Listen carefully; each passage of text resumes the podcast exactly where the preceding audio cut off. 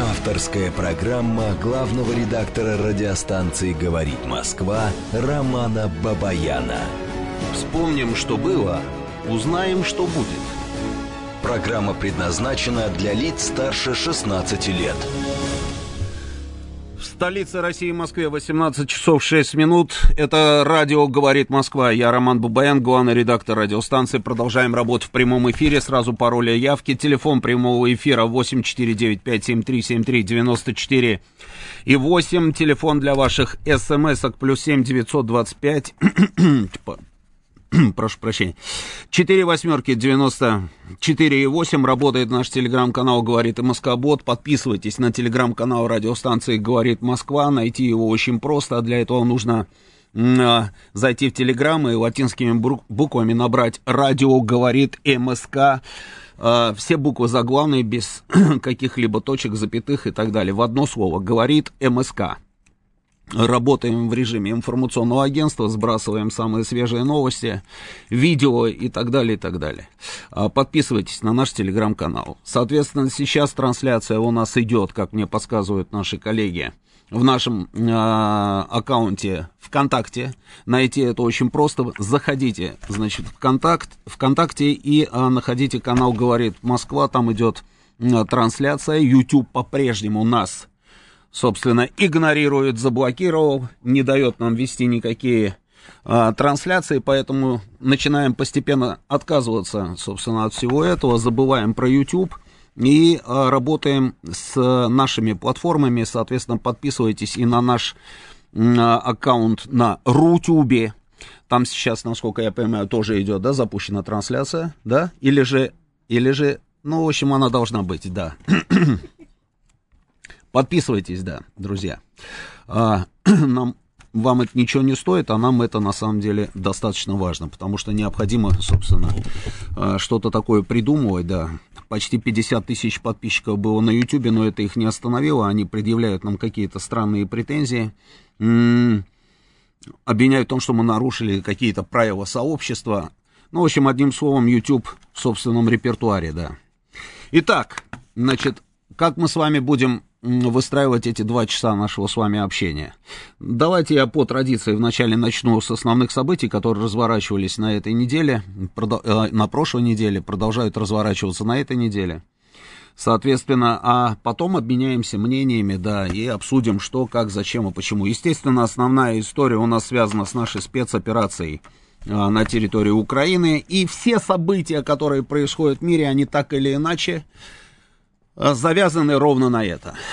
Итак, Владимир Путин и а, президент Турции Эрдоган договорились о проведении следующей встречи делегации России и Украины в Стамбуле. Об этом вчера сообщила канцелярия турецкого президента. Член украинской делегации Давид Арахами сообщил, что очные переговоры с российской стороной пройдут с 28 по 30 марта в Турции. Глава делегации нашей Владимир Мединский тоже анонсировал очную встречу, но сказал, что она может перенестись на один день. Но, тем не менее, очная встреча будет. Параллельно с этим пошли сообщения о том, что, по крайней мере, об этом говорил Песков, пресс-секретарь президента России, что э, встреча между двумя президентами, между президентом Путиным и президентом Зеленским, не планируется, и пока ее даже никто и не рассматривает всерьез возможность такой встречи, потому что, как говорится, нет темы для переговоров. Ну, посмотрим, вот очередная история у нас, собственно, переговорная, посмотрим, до чего договорятся, что-то мне подсказывает, что результат будет тот же, какой мы с вами имеем на протяжении вот уже достаточно долгого промежутка времени, скорее всего, ни о чем не договорятся.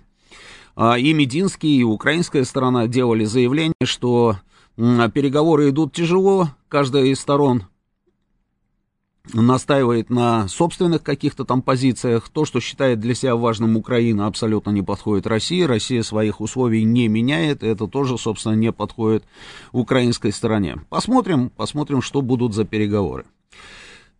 Так, дальше. Япония. Вот интересное было сообщение. Япония, значит, мы, мы знаем, что что происходило между нами и японцами там на протяжении вот этих вот последних дней. Мы знаем, что мы э, отказались собственно, вообще от каких-либо переговоров, которые были связаны с подписанием так называемого мирного договора. Так вот, эта самая Япония заявила об отсутствии возможности конфисковать валютные резервы Центробанка. Министр финансов Японии Сьюнити Цудзуки значит, заявил следующее, цитата, «В целом в нашем законодательстве, в том числе законе о Банке Японии нет положений, позволяющих реквизировать резервы иностранных центральных банков в иностранной валюте, которые хранятся в Банке Японии. И в то же время Япония ввела против России, как вы знаете, несколько пакетов санкций, которые касались как технологических продуктов своих предприятий, в том числе автомобильной промышленности, так и ограничения в отношении конкретных российских граждан из общественно-политической и коммерческой сфер. Попробуем расшифровать. В общем, одним словом, японцы бы, конечно, были бы не против, но не смогли. Не смогли конфисковать валютные резервы Центробанка России. Ну, посмотрим, может быть, они еще что-нибудь придумают, потому что а, примеры такие есть. На Западе там целый ряд государств, собственно, это уже сделали, и при этом пытаются украсть наши деньги везде, где это возможно. Вот э, поляки там решили заблокировать счета нашего посольства. Это замечательная совершенно история. Я надеюсь, я этих новостей не видел, но я надеюсь, что мы, наверное, тоже имеем какие-то виды на счета польского посольства в России. Вообще взаимоотношения между Россией и Польшей какие-то странные, на самом деле. 45 дипломатов покинули территорию, наших дипломатов покинули территорию Польши, соответственно, мы ответим ровно тем же. У меня только один вопрос. Интересно, вот мне даже интересно, какой штат польского посольства в России? Такими темпами, в принципе, мне кажется, легче просто закрыть посольство в Варшаве, и пускай они закрывают посольство а в Москве, как говорится, до лучших времен. Ну, вот все к тому идет. Что-то мне подсказывает, что в ближайшие, ближайшие дни мы с вами про это услышим. Дальше, что интересного происходило? Дальше происходило следующее. Германия может стать независимой от импорта угля и нефти из России уже в текущем году, заявил канцлер Шольц. При этом он напомнил, что Германия меньше зависит от поставок газа РФ, чем, э, из РФ, чем многие другие страны Евросоюза. А еще сообщил, что Германия начала закупки газа в обход России. А, где он там покупает этот газ, одному богу известно. Об этом будем говорить сегодня подробно тоже. А в то же время Шольц заявил об обратном эффекте санкций против России. Он призвал обратить внимание на влияние антироссийских санкций на экономику европейских стран. Санкции против России следует рассматривать с точки зрения обратного воздействия на возможности развития экономик стран, которые их принимают. Свежая мысль, согласитесь, да? То есть вот что нужно было, чтобы вот это вот все произошло, для того, чтобы канцлер Германии, наконец, а, с криками «Эврика» сделал вот такое вот заявление. Удивительные, конечно, люди, удивительные. Дальше. Наши отношения с Соединенными Штатами тоже все очень забавно. А, Рябков, это наш зам, а, замминистра иностранных дел, сделал заявление, что наши отношения стоят на грани полного разрыва. Но при этом они еще какие-то, собственно, есть. И вот при этих вот каких-то, собственно, там отношениях господин Байден делает заявление. Делает заявление, эти заявления были такие достаточно резкие, а, вплоть до того, что Путина не должно быть во главе России там, и так далее. Потом он раз и почему-то включает заднюю скорость и говорит, нет, меня неправильно а, поняли. Как можно было понять неправильно, а, он не поясняет, но, в общем, говорит, что его неправильно поняли, хотя, хотя все все прекрасно понимают, что все, что они задумали, а, было сделано ровно для этого. Дальше, дальше идем. А...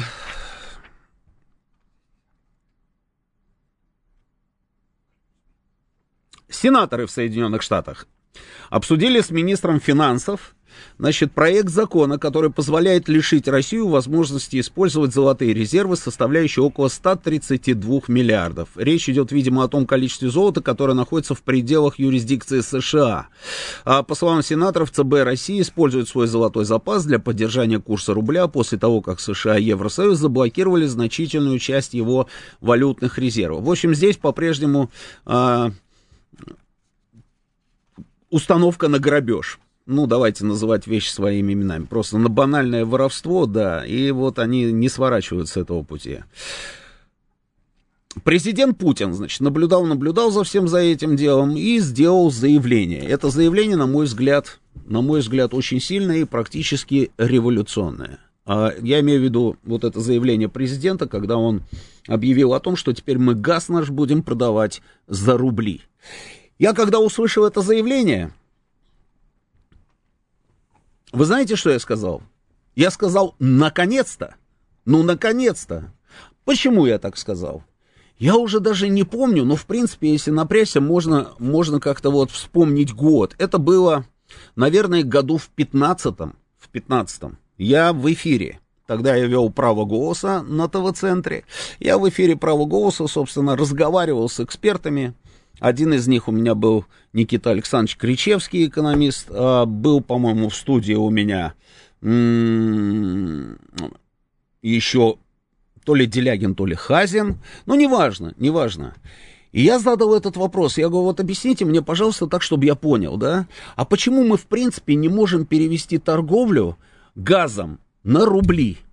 Ну почему? Вот это же со всех сторон, как ни посмотришь, вроде бы как и неплохо, потому что тот, кто хочет купить наш газ, газ есть у меня, да, вот у меня есть газ, да, ты хочешь у меня этот газ купить. Ты приходишь ко мне, я тебе говорю, да на здоровье, я тебе продам этот газ. Ты спрашиваешь, сколько он стоит, я тебе говорю, 10 рублей килограмм. Ты говоришь, как рублей? Было же 2 евро. Я говорю, было, да, или там 2 доллара. Ну, сейчас 10 рублей. Ты говоришь, не, ну подожди, старик. Я говорю, не, не, вот 10 рублей. Ты куда пойдешь за этими рублями? Единственное место на планете, где есть эти самые рубли, это, собственно, э, я. Ты приходишь ко мне, у меня покупаешь эти рубли. Ну, отлично. Ты берешь эти рубли, потом приходишь на эти рубли, покупаешь мой газ. Почему нет? Мне объясняли долго-долго, значит, все экономисты мне говорили, что это невозможно, это, это возможно было бы только в том случае, если бы был бы зафиксирован какой-то ж, там жесткий курс рубля, а вот он у нас все время какой-то волатильный, не побоюсь этого слова, то есть плавает то вверх, то вниз, а, а Поэтому, поэтому на рубли типа нельзя переходить в международных расчетах. Оказалось, можно. Оказалось, можно. И легко это сделали. Достаточно было просто президенту взять и об этом заявить. Вот Рафаэль мне... А, Рафаэль или кто это? Да, Рафаэль, да, газ за рубли, пока никто не готов покупать. А, а так, это чисто технически будет, на московскую биржу будут заводить валюту, менять ее на рубли, фактически цена будет по формуле с привязкой к доллару, но простой люд этого никогда не будет анализировать. Рафаэль, да это же замечательно, ровно эту самую схему я и предлагал. Они приходят ко мне за рубли, э, за рублями. Я говорю, отлично, хотите 100 рублей, заплатите там мне а, там, я не знаю, 50 евро или 50 долларов. Они мне платят. Я им чисто технически выделяю эти 100 рублей. Они на эти 100 рублей у меня покупают газ. Я за эти, собственно, там евро, которые они мне заплатили, там покупаю у них что-то. Вот такую схему я предлагал. Но сейчас, друзья, сейчас. Если мы торгуем с ними газом за доллары или за евро, там неважно, мы потом что будем делать с этими долларами и евро? Куда мы пойдем с этими долларами и евро? Они же отказываются нам что-либо продавать. Я уже не говорю там о каких-то там а, существенных вещах. Они даже шматье какое-то там не хотят поставлять сюда. Помните, они назвали это предметами роскоши. Не хотят поставлять. И куда нам а, бежать со всеми этими евро и долларами? Зачем они нам тогда? А вот у них ситуация совсем другая. Совсем другая ситуация, вы только подумайте. Это на самом деле революционное заявление. Очень сильное заявление, э, и оно правильное. Абсолютно правильное. Да, конечно, пускай продают нам свою продукцию в рублях, и тогда у нас будут рубли за газ. Вопросов нет, мы там разберемся. Тут ключевая фраза, Владимир Бонд, в, вашей, в вашем сообщении. Продают нам свою продукцию. Неважно, в рублях или в евро, свою продукцию продают. Они же отказываются продавать. Но вы же видите, что происходит. Двигатели не хотят авиационные поставлять, самолеты не хотят, запчасти не хотят на самолеты, на машины, там станки какие-то не хотят, медоборудование, ничего не хотят. Даже шматье, я вам говорю, не хотят. Ничего не хотят. Тогда зачем нам, собственно, эта валюта, если у нас нет возможности что-то на нее купить? Зато у нас есть товар, который нужен им, и этот товар заместить они не могут. Это их, знаете, как бесит? Вы даже не представляете, как это их злит. Но при этом вот такая вот объективная реальность. Не могут никак заместить наш газ. У кого козыри на столе в этой ситуации? Я же говорил, что наш экономический арсенал, он небольшой, но он такой, знаете, достаточно серьезный. Люфт не такой, как у них, начиная там от сети магазинов Уникло, той же самой там Японии, да, и заканчивая там Боингами и Эрбасами. Нет. Но тем не менее, то, что у нас есть, это же грех на самом деле не пользоваться этим арсеналом, разве нет? Конечно. А вот президент Сербии Александр Вучич заявил, что решение об оплате поставок газа из России в рублях создаст Сербии много, проблем. Это объясняется тем, что рубль становится одним из самых востребованных. Внимание, рубль становится одним из самых востребованных дефицитов среди национальных валют. Ну, замечательно. Что плохого в этом для нас? Ничего. А это с большой доля вероятности может подтолкнуть Сербию на санкционные соглашения против России, так как ей придется обращаться к США и ЕС для компенсации энергетических потерь. Вучич добавил, что Болгария по которой идет российский газ в Сербию и Венгрию, уже заявила о нежелании оплачивать газ в рублях, э, так как не обладает ими в достаточном количестве, а их покупка приведет к ослаблению финансовых санкций, введенных Евросоюзом. А это выходит за рамки компетенции отдельных стран Евросоюза. Я хочу успокоить президента Сербии Александра Вучича, потому что э, сербам, сербам, я думаю, что мы будем продавать газ так, как мы договорились. Здесь у сербов проблем не будет. В первую очередь эти санкции, а это санкции, это ровно те самые ответные санкции, одни из ответных санкций, эти санкции против недружественных государств. Недружественные государства нам с вами очень хорошо известны. Сербия это дружественное государство, и было уже заявлено, собственно, в Кремле, что страны, которые не вводили против нас вот этих вот санкций, а по большому счету страны, которые не объявили нам экономическую войну, наши отношения с ними меняться не будут. Наоборот, они будут получать еще и определенные преференции. А вот другие страны пускай крутятся как хотят. А, есть у меня заявление итальянцев. Итальянцы Итальянская Эни не может платить за российский газ в рублях, так как не имеет такой возможности, заявили на глобальном энергетическом форуме. И вот цитата. «Мы не сможем этого сделать, потому что у нас нет рублей, и это не предусмотрено контрактом, в котором указаны расчеты в евро». Я здесь видел еще какое-то героическое заявление какого-то немецкого эксперта, который говорил, что это очень подлый шаг со стороны а, господина Путина. Но как же так? Это что за ерунда? Это же нарушение контракта контрактов, и вот итальянцы, да, обратили внимание, да, что это не предусмотрено контрактом, контрактом, да. И вот, э, собственно, ничего, вот неправильно, вот все неправильно делает Путин, как же, у нас же есть контракт, говорит немец, а, а Путин берет его нарушает. Знаете, это, конечно, удивительная история, я и в эфире об этом говорил, тоже много раз телевизионном, потому что это действительно производит на меня впечатление. Знаете, а вот наглость второе счастье. Вот есть такое выражение. Наглость второе счастье. Это же нужно еще уметь. Нужно уметь. Эти люди нам рассказывают про контракты. Понимаете, про контракты они рассказывают.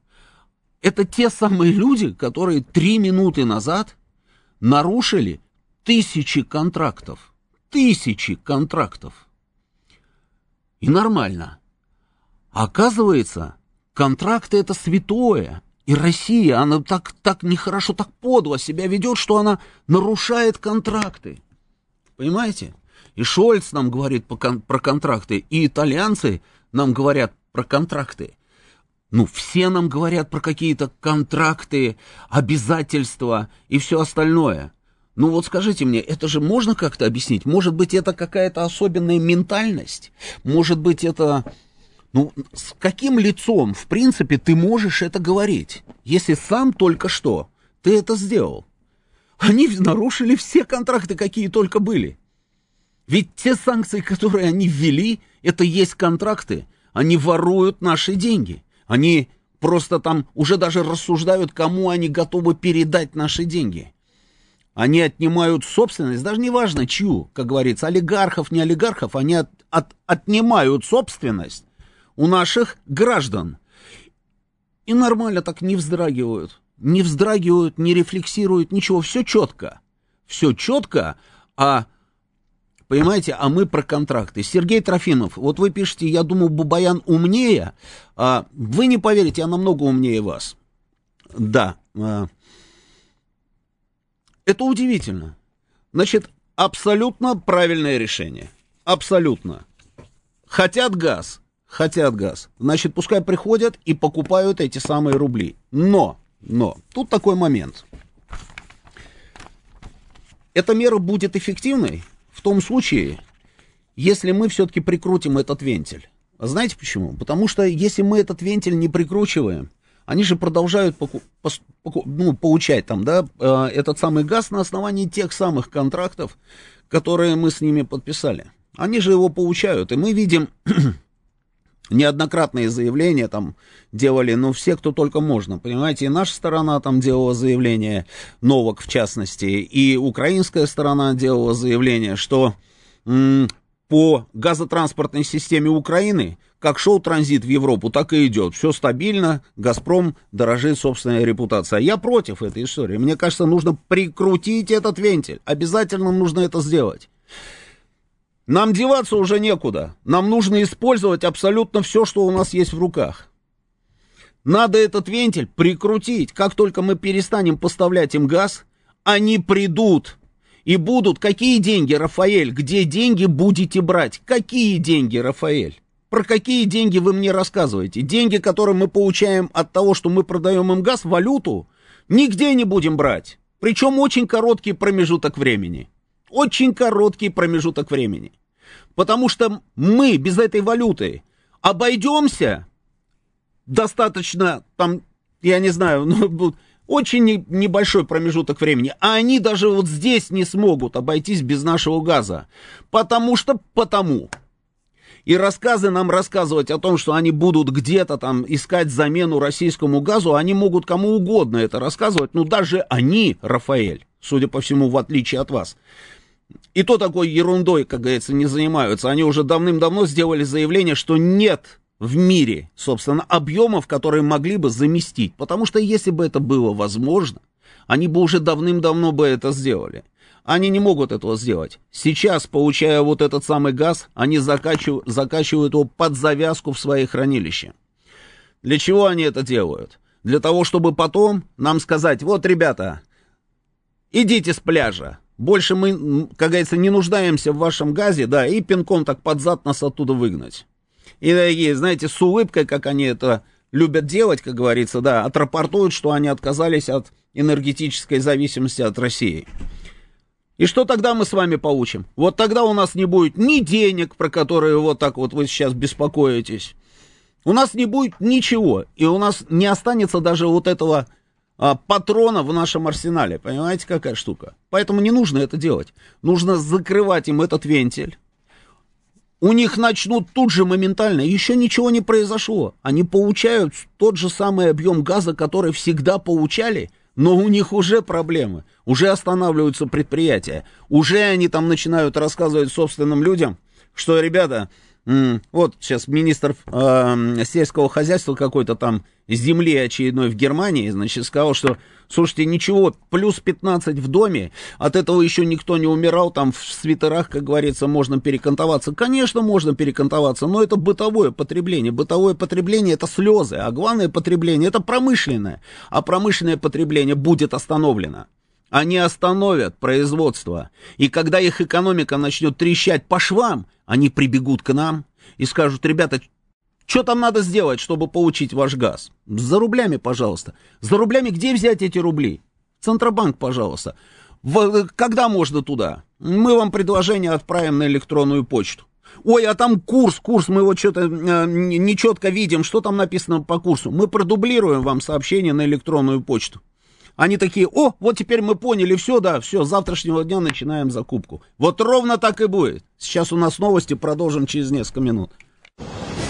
Авторская программа главного редактора радиостанции «Говорит Москва» Романа Бабаяна. Это радио «Говорит Москва». Продолжаем работать в прямом эфире. Телефон нашего прямого эфира 8495-7373-94-8 работает телефон нашего смс-портала, то есть для ваших смс-ок можете тоже отправлять сообщения.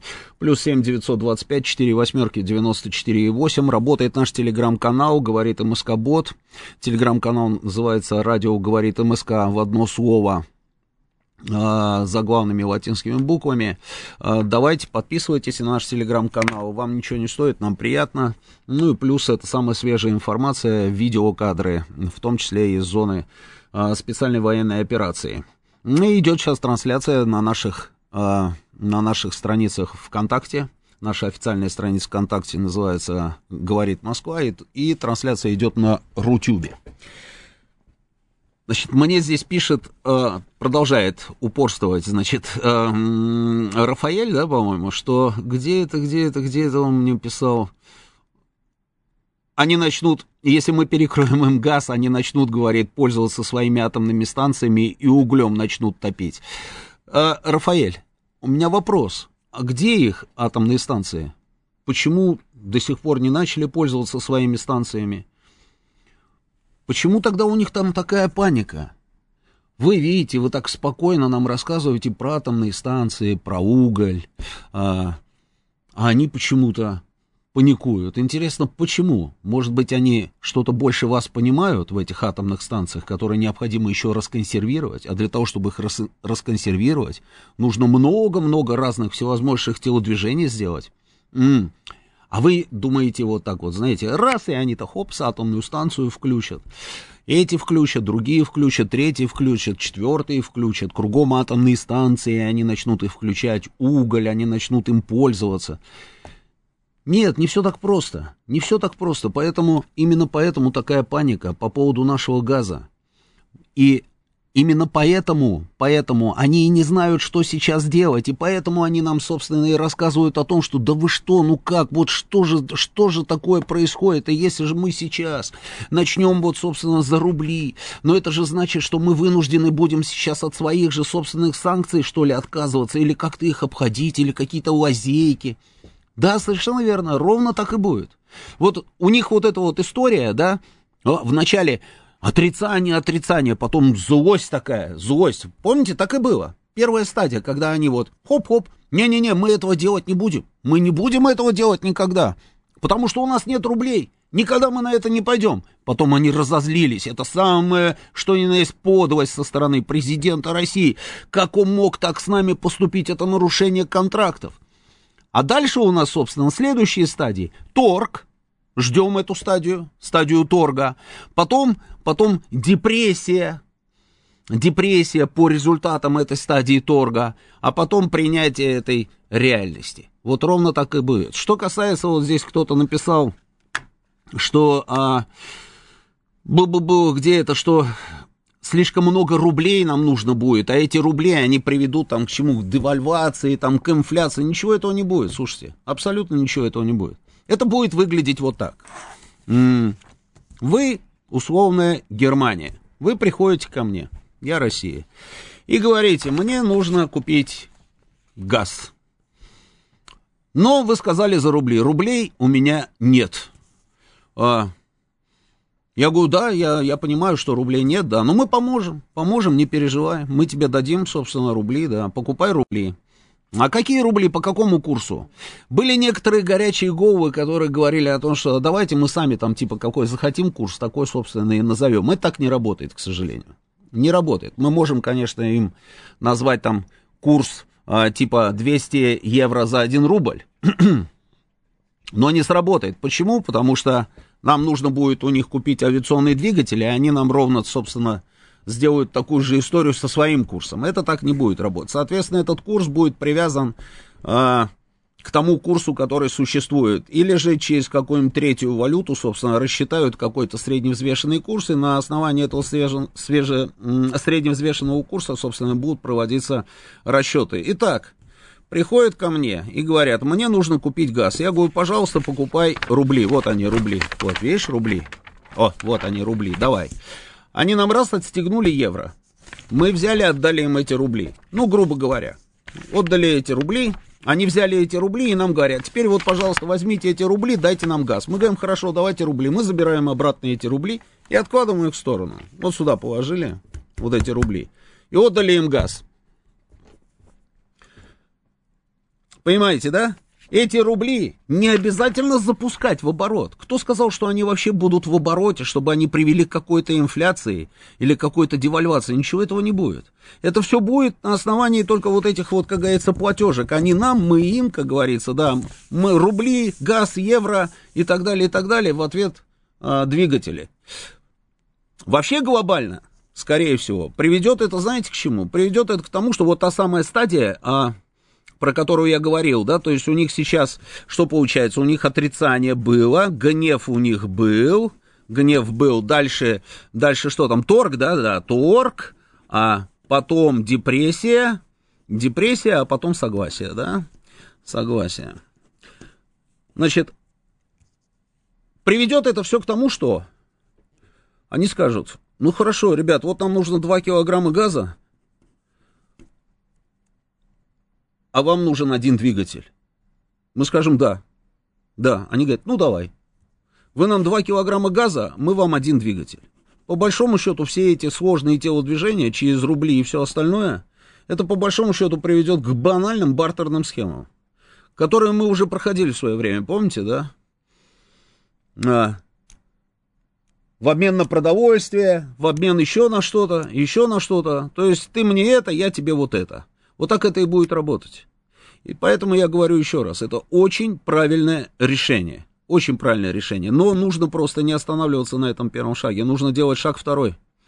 И выключать им этот самый газ. Как только мы выключим этот самый газ, мы ускорим таким образом. Это будет катализация вот этого всего процесса. Мы ускорим, и они придут сюда. Придут за этими самыми рублями, потому что так сложились звезды, что больше нигде никакого газа нет. Он где-то есть, Объемов, объемов нет. Катар же сделал заявление, ребят, на нас рассчитывать не надо. Мы не сможем заместить все те объемы, которые вы получали от России. И именно поэтому они об этом сами и говорят. Они и говорят, вот этот самый итальянец, там, э, руководитель Эни, что все это приведет к тому, что им нужно будет обходить свои же собственные м, санкции. И Шольц говорит там, да. А венгры говорят, что они вообще в эти игры играть не будут. И говорят, что мы заблокируем новый проц, э, пакет там, санкций против России, потому что мы, э, конечно, там, может быть, и с сочувствием относимся к украинцам или к русским, но мы не украинцы, не русские, мы мадьяры, и поэтому для нас интересы Венгрии превыше всего. А в интересах Венгрии, чтобы Венгрия не замерзла, чтобы у Венгрии нормально работала, собственно, промышленность, а это все требует определенных поставок газа по определенным ценам. И эти самые цены, они, собственно, здесь с таким трудом выбивали, договаривались, Орбан приезжал, мы это с вами а, помним. Так что вот такая вот история. А, господа, которые сомневаются во всей этой, во всей этой схеме. Ровно так и будет. Э, дальше. Вижу ваши звонки, то есть хотите обменяться мнениями на эту тему. Ну давайте сейчас, секундочку. Вот тут кто-то мне написал 8790, что газ за рубли это типичный форс-мажор при стихийных бедствиях и действиях правительства контракт может быть изменен вплоть до прекращения на основании письменного заявления одной из сторон, из и никакой суд не может вмешиваться, но масса экспертов несет ахинею о каком-то несогласии другой стороны, так что «Газпром» не нарушает условий контракта. А, Газ за рубли это типичный форс-мажор. Вы знаете, нет, я не соглашусь. Газ за рубли а, это уже вторичная история. Типичный форс-мажор у нас случился задолго до заявления президента Путина о том, что мы будем продавать им газ за рубли. То, что эти товарищи разрывали один контракт за другим и уходили с территории России, это разве не форс-мажор? Совершенно, что ни на есть, такой кристаллический форс-мажор. Совершенно очевидное нарушение контрактов и обязательств. И при этом они даже не заморачиваются о собственной м, репутации, в отличие от нашего «Газпрома». а, они даже и не думают. Им абсолютно все равно. Им наплевать. Им партия сказала, а они взяли под козырек и это сделали. Им сказали, что нужно это сделать, они это сделают. Американцы каким-то образом помогут им газом? Да, конечно, не помогут. Не смогут. А, все, что они смогут, это привести газ за очень дорого, за очень дорого, и в недостаточных количествах. Они же об этом им тоже говорят. Они говорят, мы, конечно, вам поможем, ребят, но при этом все же прекрасно знают, что американцы полностью не смогут все потребности перекрыть в этом самом газе. Да.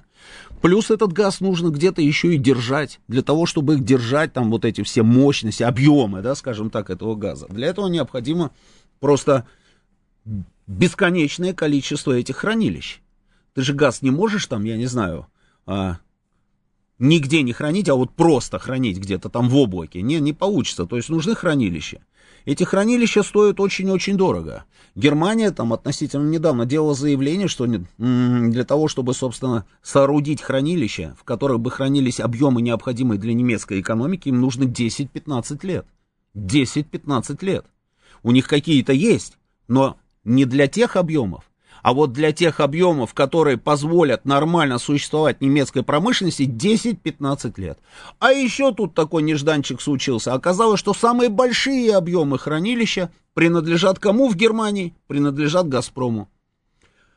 Почему они до сих пор их не взяли и не отняли? Они же могут это сделать, правильно? Конечно, могут. Но они знают, что как только они это сделают, они вот ровно этим самым, собственно, и подтолкнут придадут бешеное совершенно ускорение вот этому самому процессу по закручиванию этого самого вентиля. Не делают, понимаете как?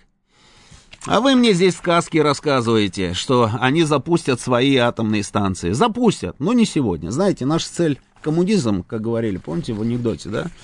А, но в пути кормить не обещали. Вот то же самое. Конечно, запустят атомные станции, но когда? Давайте поговорим на эту тему. Поехали. Добрый вечер, вы в эфире. Алло. Да, слушаю вас внимательно. Здрасте, Игорь меня зовут. Да, Игорь. Вы знаете, все, что вы вот до этого сказали, это, безусловно, вот так бы вам хотелось, может быть, и мне так бы хотелось. Да? Вот, но, суть, э, но суть в том, что угу. э, когда идут взаимные санкции, да. просто экономический закон такой, да. что э, страдают, безусловно, обе стороны. Конечно. Но страдают они в степени, э, в той же, э, в которой, э, в, то есть э, в степени э, размера своих экономик. Когда ага. вы говорите, что придет Германия и попросит там чего-то, не Германия приходит, а приходит список вот этот вот недружественных стран. Ага. Если я сейчас так на скидку вам скажу, что это где-то объем их экономик, ну, раз, наверное, в 30 больше, чем российский. То есть, mm-hmm. безусловно, mm-hmm. Э, там что-то, да, там упадет промышленность, там, mm-hmm. но мы получим в 30 раз сильнее ответ.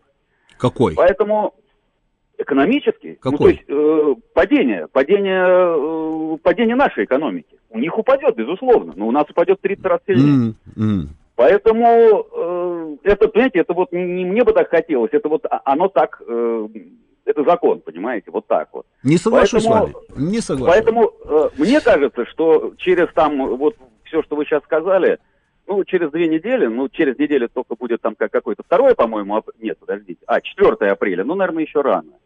А через две недели, э, когда уже, ну, будет понятно, с 1 апреля, по-моему, да, вот это за рубли. Да-да-да, э, до 31 думаю, числа что... быть готовыми, да. Угу. Да, я думаю, что риторика и ваша изменится и так далее, потому что вот J7 это, ой, J7, господи, ну, большая семерка, это mm. все-таки не дети. Вот если они заявляют, что они не будут покупать за рубли, они не будут покупать за рубли. Посмотрим. Ну, Давайте посмотрим. посмотрим. Конечно. Да, не забудьте конечно, мне позвонить первого числа. Э, не первого, а какого то Ну, первого, до, нет. Ну, до 31 числа, вот, распоряжение президента Путина, до 31 числа, собственно, быть готовым. Да, да. Ну, вы понимаете, да, что должно пройти какое-то время, безусловно. Э, Конечно. Первого числа там никто Конечно. не будет платить, э, ну, потому что газ еще есть.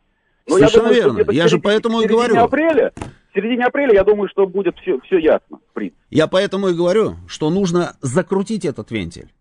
И прямо сейчас и, и, и дальше что? И дальше и, подождем. И, дальше подождем. И посмотрим, ну, как будет говорю, дальше. мы получим, мы получим mm. в 30 раз сильнее. Да вот, что же мы еще получим-то? Мы уже все получили. Вы прям вот интригу какую-то. Падение вот экономики, а как? Не, ну мы уже получили. Какую, какое падение эконом, экономики? Мы уже от них все получили. Я говорю про то, что мы от них еще можем получить. Расскажите, я послушаю. Как что? Мы, мы у ну себя уже, мы еще, мы еще, кстати, мы еще ничего не получили. Потому что санкции имеют несколько, ну, отсроченные, да, у нас ну, пока конечно, есть. Конечно, это мы еще, все прекрасно э, понимаем, да. Еще, со, да. еще сотрудники Макдональдсов, там, Volkswagen и так далее, они три месяца еще будут получать, получать зарплату. Ну, хорошо. А через три месяца а вот Газпром, там, Лукойл и так далее, mm-hmm. то есть э, снижается, ну, если мы закрутим вентиль, то, то вообще все это упадет. Э, Почему? Нет, и, э, нет, ничего не упадет. А что мы ну, кроме только, мы... только туда, что ли, газ поставляли? Вот у э, меня Посмотрите, цифры. Вот у меня я боюсь цифры. Сейчас, да. я, бо, я боюсь вам, вам сейчас цифру сказать, да, но у меня Европа есть крупнейшая. Европа крупнейшая. Ну хорошо, вот, Европа, Европа крупнейшая. есть все остальное. Да. Да, крупнейшая. На 40%. На 40%. Ну, тут вот... Европа, конечно, никак. крупнейшая. Сейчас я скажу цифры. Вот э, суммарная выручка от экспорта российского газа в январе 2022 года составила рекордные 9,75 миллиардов долларов. В январе суммарная выручка. А знаете почему? Потому что они а, его... Да, они почему пы... я знаю. Они Поэтому... пытаются закачать его, закачать. Вы знаете, я вам предлагаю брать не за месяц, э, не за месяц, а за год угу. долю посмотреть. И, э, ну, просто это вот, ну, это правильнее, ну, правильнее статистически, не, не за короткий срок. Вот. Э, так что это огромная доля. И вот эти останутся без, без, без доходов. А как? Второй по величине после нефтегаза угу. приток, знаете, из чего идет? Угу. В казну. Это наш НДС. Если э, перестает что-то продаваться, покупаться и так далее, uh-huh. соответственно, этого дохода в казну тоже не будет. Uh-huh. Ну и так далее. Без, ну, это НДФЛ, опять же, uh-huh. безработица. Тут, э, тут много всего, просто это дальше будет. Это пойдет все вперед, не за Посмотрим, один посмотрим, ну, посмотрим. Посмотрим. Жить захочешь, не так раскорячишься. Это ровно про них прибегут сюда, за этим самым газом. Вы все, все, что вы говорили, я же не спорю, господи, что же, меня не надо там, как говорится, за советскую власть агитировать. Это понятно, что мы были заинтересованы в продаже этого газа, понятно, что «Газпром» зарабатывал деньги. Понятно, что «Газпром» крупнейший налогоплательщик. И за деньги «Газпрома», собственно, а, мы с вами и существовали в значительных, как говорится, а, моментах. Это все понятно. Но немножечко другая ситуация. Вы разве не заметили? Ситуация изменилась. Здесь уже нет речи о том, чтобы минимизировать как-то потери. Здесь об этом никто ничего не говорит. Здесь речь идет о двух простых вещах. У них задача нас уничтожить, наша задача их уничтожить и самим, собственно, не рухнуть. Вот и все. И они на это заточены, и мы на это заточены. И об этом говорят все открытым текстом. Поэтому, если у тебя есть возможность нанести ущерб, надо этот ущерб наносить. Потому что они не тормозят, они здесь разрывают все, что можно, как говорится, уходят, а, а мы почему-то там думаем о собственной репутации. Нет, так не работает. Потом мы заработали там эти доллары. Куда мы их потратим, скажите мне? Ну куда, куда вы пойдете с этими долларами там для того, чтобы что-то купить? Вот я пытаюсь тоже разобраться. Ты не можешь пойти нигде ничего купить, они тебе ничего не продают. То, что тебе нужно, они не продают. Они говорят, нет, нам это, конечно, выгодно, но нам сказали нет. Ну, надо делать то же самое. Нам это тоже выгодно. Но, собственно, извините, вот таковы, собственно, на сегодняшний день условия, так, такие правила игры, поэтому а, будет вот так. А плюс ко всему нужно наращивать, собственно, продажу в другие регионы, в другие абсолютно регионы. Цены, не цены, мы посмотрим, какие цены. Мы ровно это и делаем, увеличили и в сторону Китая, увеличили и в сторону Индии, тоже увеличили. То есть без продажи то не остаемся. Продажи будут. Объемы, конечно, не те. Может быть, пока. Пока. А у них так вообще нет варианта где-то это найти. Пусть найдут, пожалуйста, да, вопросов нет. Если у них есть где это найти, пускай ищут. Пускай ищут. Э, дальше читаю ваши сообщения. М-м-м. Вот предлагают продавать за золото. Надо смело идти на разрыв всех отношений с Западом, и не нужно этого бояться. Я тоже так считаю, абсолютно. Не нужно оглядываться, уже давным-давно правила все были отменены. Правила, месяц уже, не существует в этом мире никаких правил. Уголь тоже наш, пишет Дисконнект, и уран наш. Франция продолжает пользоваться, уголь в Донбассе станции закрыли. Скажите Рафаэлю, что 90% угля у, у них это от нас. Рафаэль пускай сам читает, да, там э, э, всякие материалы, может, что-нибудь поймет. Атомные станции на консервации, потому что это вредит экологии, есть риск аварии, но в сложившейся ситуации они могут пойти на это. Почитайте, Рафаэль, сколько требуется по времени расконсервировать одну атомную атомную станцию. Все растает, словно лед, только одно останется нетронутым. Слава Владимир, слава России. Э, поставки газа в Европу мешает нересту трески, Григорий Санкт-Петербург вот э, сообщает нам в Балтике. Они так Северный поток не давали строить. Ну да, а почему не рекламируете свое приложение? Оно же клевое, там и эфир, и видео. Какое приложение не рекламируем? Приложение «Говорит Москва» понятно, оно в графе дано, друзья. Конечно, у нас приложение «Говорит Москва». Заходите, там все есть. Все есть, абсолютно. А, ребята сами себя загнали в угол, а теперь в шоке. Нам не, надо меньше слушать Байдена. М-м-м, так, а почему бы не бахнуть по Киеву, Ларек-Марек нам предлагает. Про Киев и про все остальное мы с вами обязательно поговорим. Не, не, уйдем от этой темы, это сто процентов. Что делать с валютой, за которую купят рубли у нас. На эту валюту мы, собственно, купим у них авиационные двигатели. То есть, понимаете, мы им газ, они нам движки. Ну, к примеру, мы им газ, они нам самолеты. Мы им газ, они нам еще что-нибудь. Вот и все. Я поэтому и сказал, что это схема бартера. Скорее всего, так и будет. Они сами создали эту ситуацию, и поэтому сейчас они сами в шоке от того, что им придется из этой ситуации выходить. Но когда они будут выходить из этой ситуации, они будут нарушать свои же собственные санкции. Вот в чем, понимаете, история и почему они бесятся. И знаете, на кого они злятся больше всего? На американцев, потому что именно американцы поставили их вот в это вот непонятное положение, и вот, вот как-то вот нехорошо так получается, понимаете? Давайте следующий звонок. Добрый вечер, слушаю вас. Алло, алло. Добрый вечер. Добрый. А, по поводу газа. Ну вот правильно прозвучало в вашем сообщении, что правила игры вообще все нарушены. И заморозка наших средств ЦБ, и все остальное. И здесь уже говорить о правилах игры, ну, мне кажется, бесполезно. Сейчас на... и то, что все переживают, что ситуация экономически она ухудшается, и многие хотят вернуть назад, не вернется это назад. Просто насколько нас хватит сил, ума и Э, внутренних ресурсов. Вот это самое главное. Согласен с вами. С первого дня говорил о том, что все зависит на самом деле от нас, от нас самих, от того, какие решения будут приняты нашим а, правительством, потому что в первую очередь речь идет об, а, об экономике, то есть это новая реальность, в которой мы с вами живем. И здесь нужны очень правильные решения.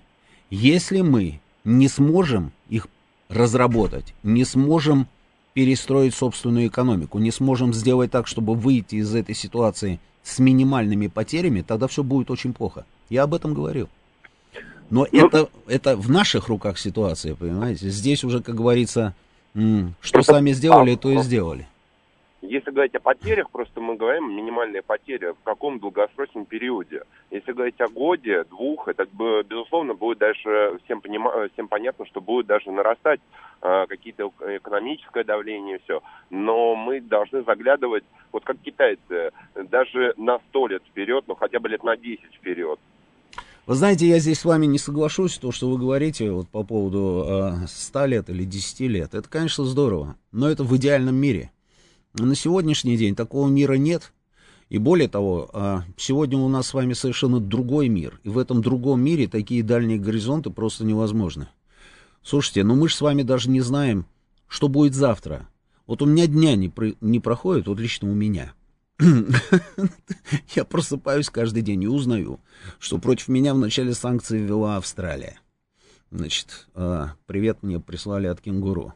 А, на следующий день я просыпаюсь, и получаю сообщения там от коллег, они мне сбрасывают, что оказывается Министерство культуры Украины, там есть такое Министерство культуры, Министерство культуры Украины меня там и э, из всех сотрудников еще Алексей Гудошников, да, мы вдвоем с ним оказались в списке, санкционном списке Министерства культуры Украины. Это вот что касается меня самого. До этого была Британия, а до этого был Евросоюз, а до этого были американцы. И каждый день я вот просыпаюсь и удивляюсь, понимаете, что день грядущий нам готовит, одному Богу известно. Поэтому такие дальние, собственно, горизонты, к сожалению, сегодня просто невозможно. Хотя, конечно, это было бы здорово. Сейчас у нас новости, продолжим через несколько минут. Авторская программа главного редактора радиостанции «Говорит Москва» Романа Бабаяна. Вспомним, что было, узнаем, что будет. Программа предназначена для лиц старше 16 лет. Это радио «Говорит Москва». Продолжаем работать в прямом эфире. Я Роман Бабаян, главный редактор радиостанции. Телефон прямого эфира 8495-7373-94,8. Телефон для ваших смс-ок плюс 7 925 4 восьмерки 94,8. Работает наш телеграм-канал «Говорит Москобот». Подписывайтесь на телеграм-канал «Говорит Москва». А, найти его легко, подписаться надо обязательно, потому что мы работаем в режиме практически информационного агентства. Наш канал, это латинскими буквами надо набрать «Радио говорит МСК» и подписаться. А идет трансляция нашей программы сейчас на, нашей на нашей странице ВКонтакте и, собственно, на Рутюбе. Естественно, есть приложение «Говорит Москва», оно работает вообще всегда хорошо, то есть там можно и послушать, можно и посмотреть. А, про, про приложение не забываем.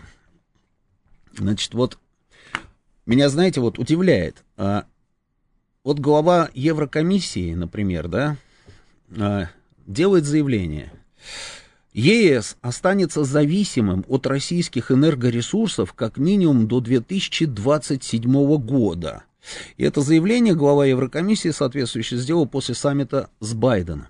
А вот наши слушатели некоторые, Рафаэль, там еще там а, несколько человек, они вот пытаются, собственно, мне рассказать, что они не зависят от наших энергоресурсов. Понимаете? Вот, вот удивительная, конечно, штука, да, люди, существующие в своем мире. Вот еще один такой же вот персонаж у нас, который вот 22.15 пишет, а не проще отправить господина Путина в отставку и все это закончить. И подписывается Иван. Иван. Нет, Иван, не проще отправить господина Путина в отставку, потому что в отставку его отправлять не надо. А может быть отправить в отставку э, Байдена? Там Шольца, еще кого-нибудь. Как считаете, Иван, почему нужно отправлять в отставку именно нашего президента? Если мы тех отправим в отставку, то все закончится. Нет разве? А, значит, а, Бузыкин нам пишет, ну, допустим, они покупают газ за рубли, а они принцип, принципиально не захотят продавать нам двигатели. Ну, во-первых, ни в какую принципиальность этих товарищей я не верю по определению, потому что никакие они не принципиальные. А, а что, а, а что касается того, что захотят продавать двигатели или не захотят продавать, конечно, продадут двигатели. Потому что если они вдруг не захотят продавать нам двигатель, мы вдруг не захотим продавать им газ даже за рубли. Вот и все. И пускай, как говорится, выбирают, что и как. Я что-то не пойму рассуждения противников контрсанкций. 58-69. Твою мать оскорбляют, отнимают у нее все, что могут, а ты должен говорить, ну, мам, ты, конечно, прости, но мне новую сумку в Италии покуп покупать, и я боюсь, э, что там евро скак, э, скакнет. Потерпи. Да, есть у нас такая категория, да, ну что теперь со всем этим делать? В Киеве заявили, что откажутся получать оплату за транзит газа в рублях. Место Киева 26-е. 26-е. Пока они еще могут там что-то говорить по поводу транзита, но я думаю, что это э, ненадолго. Нужно один раз закрыть кран и выключить рубильник до окончания военной операции, Леонтий нам советует. Ну так они потом за евро ничего не продадут, будут склад, склады евро, но ход великолепный, что не говори. Я уже про это говорил, продадут, куда они денутся. Газ за рубли – это политическое событие. Да, конечно, да, и никто и не скрывает, что это политическое событие, в том числе.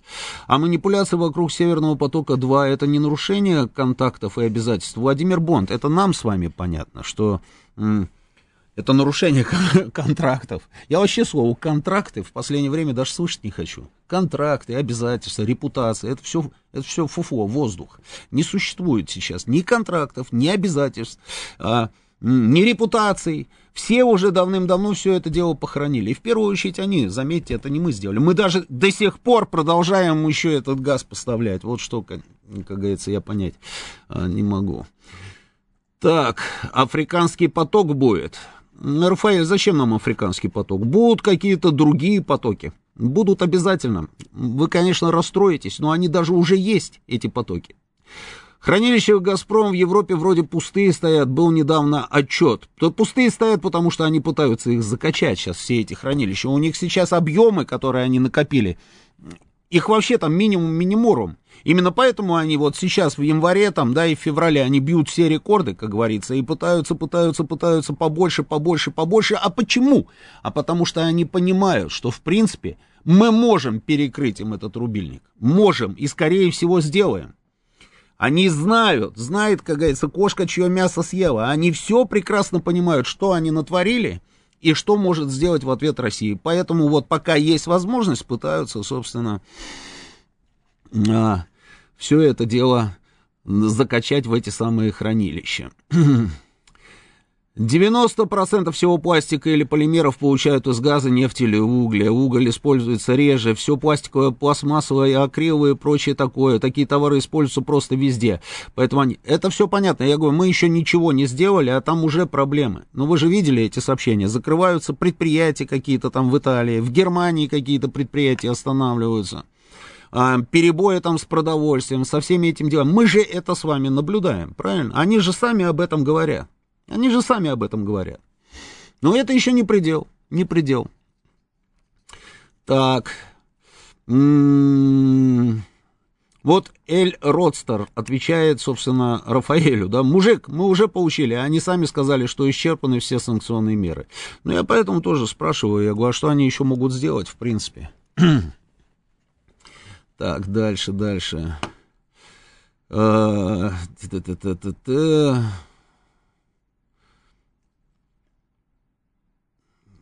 Это что-то повтор идет сообщений.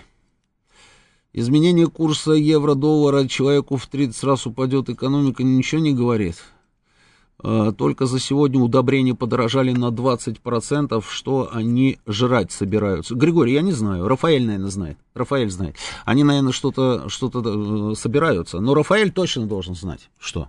Он уверен в их, собственно, железобетонности, что ничего им не страшно, поэтому это к Рафаэлю.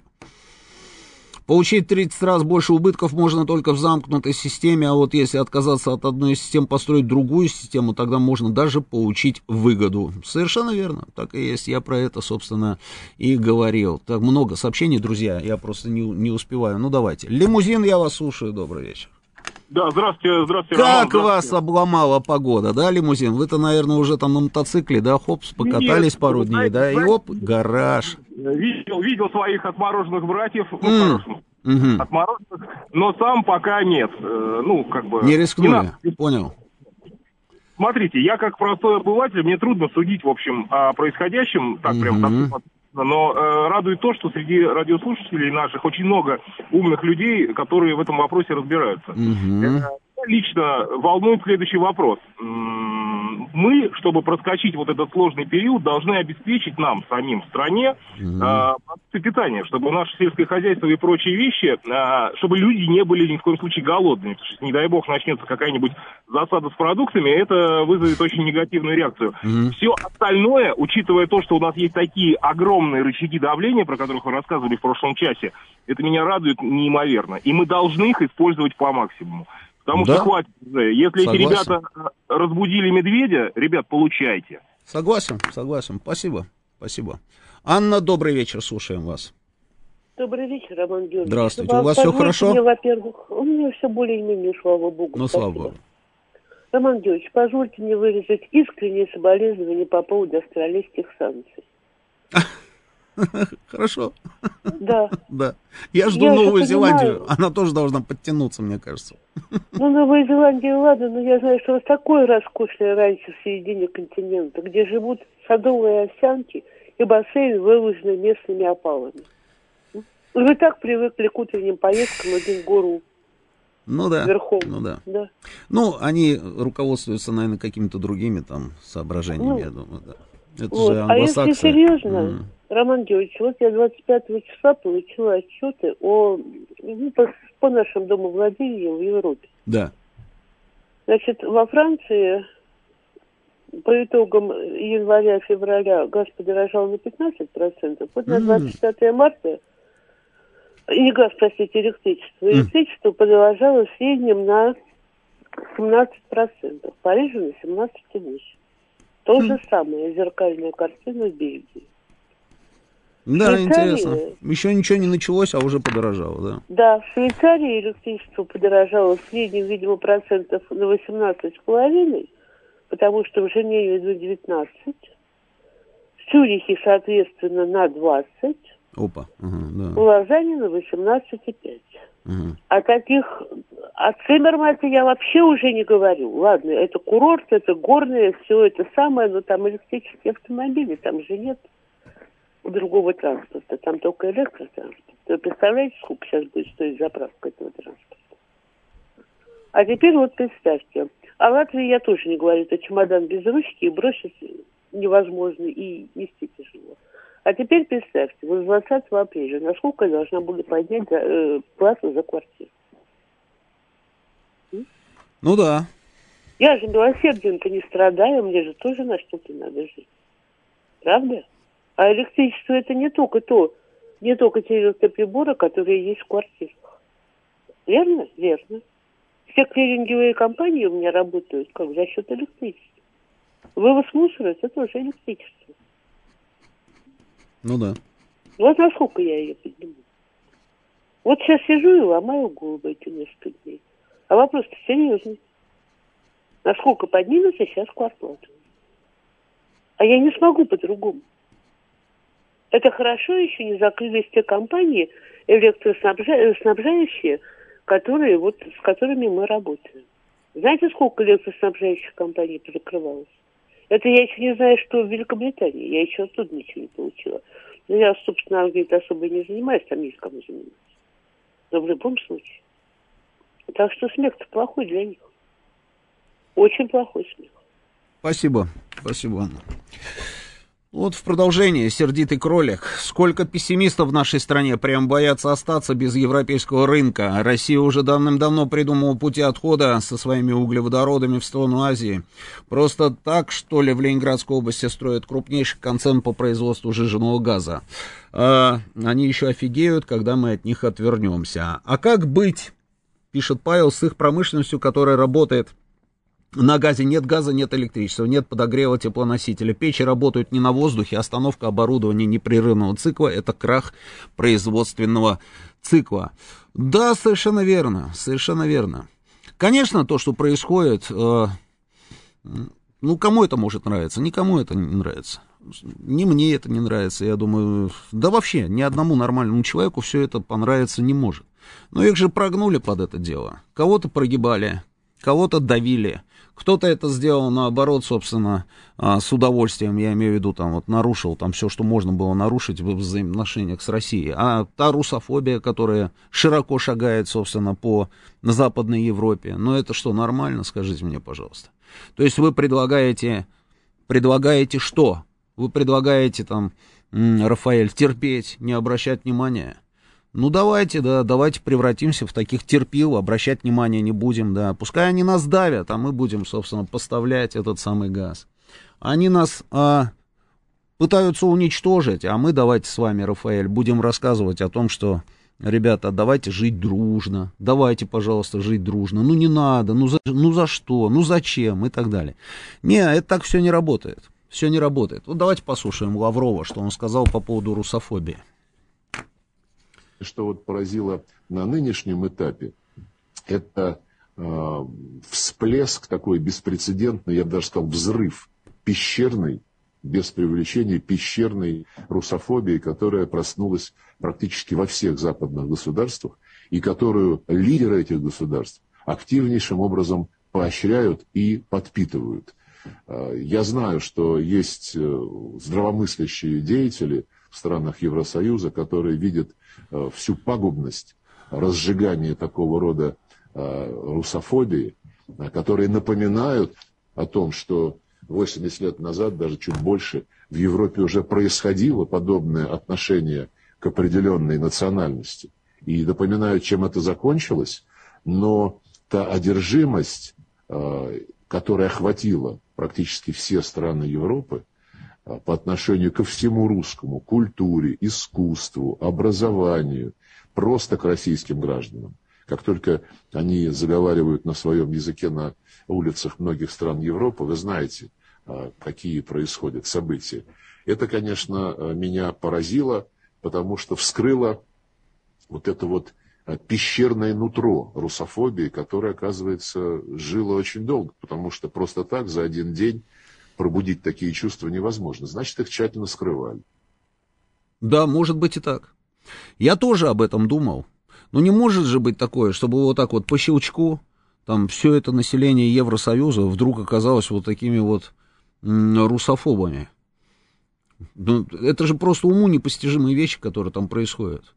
Там вышвыривают детей из детских садиков, там из школ, а, из высших учебных заведений, продукты выбрасывают из магазина, не обслуживают людей. Какие-то вот эти вот а, объявления, что русских не обслуживаем, русские в этот ресторан не заходят и так далее. Но вот смотрите, не менее 200 преступлений против русскоязычных граждан ФРГ фиксируется еженедельно. Об этом заявил глава уголовной полиции э, Хольгер Мюнх. Еженедельно 200 преступлений.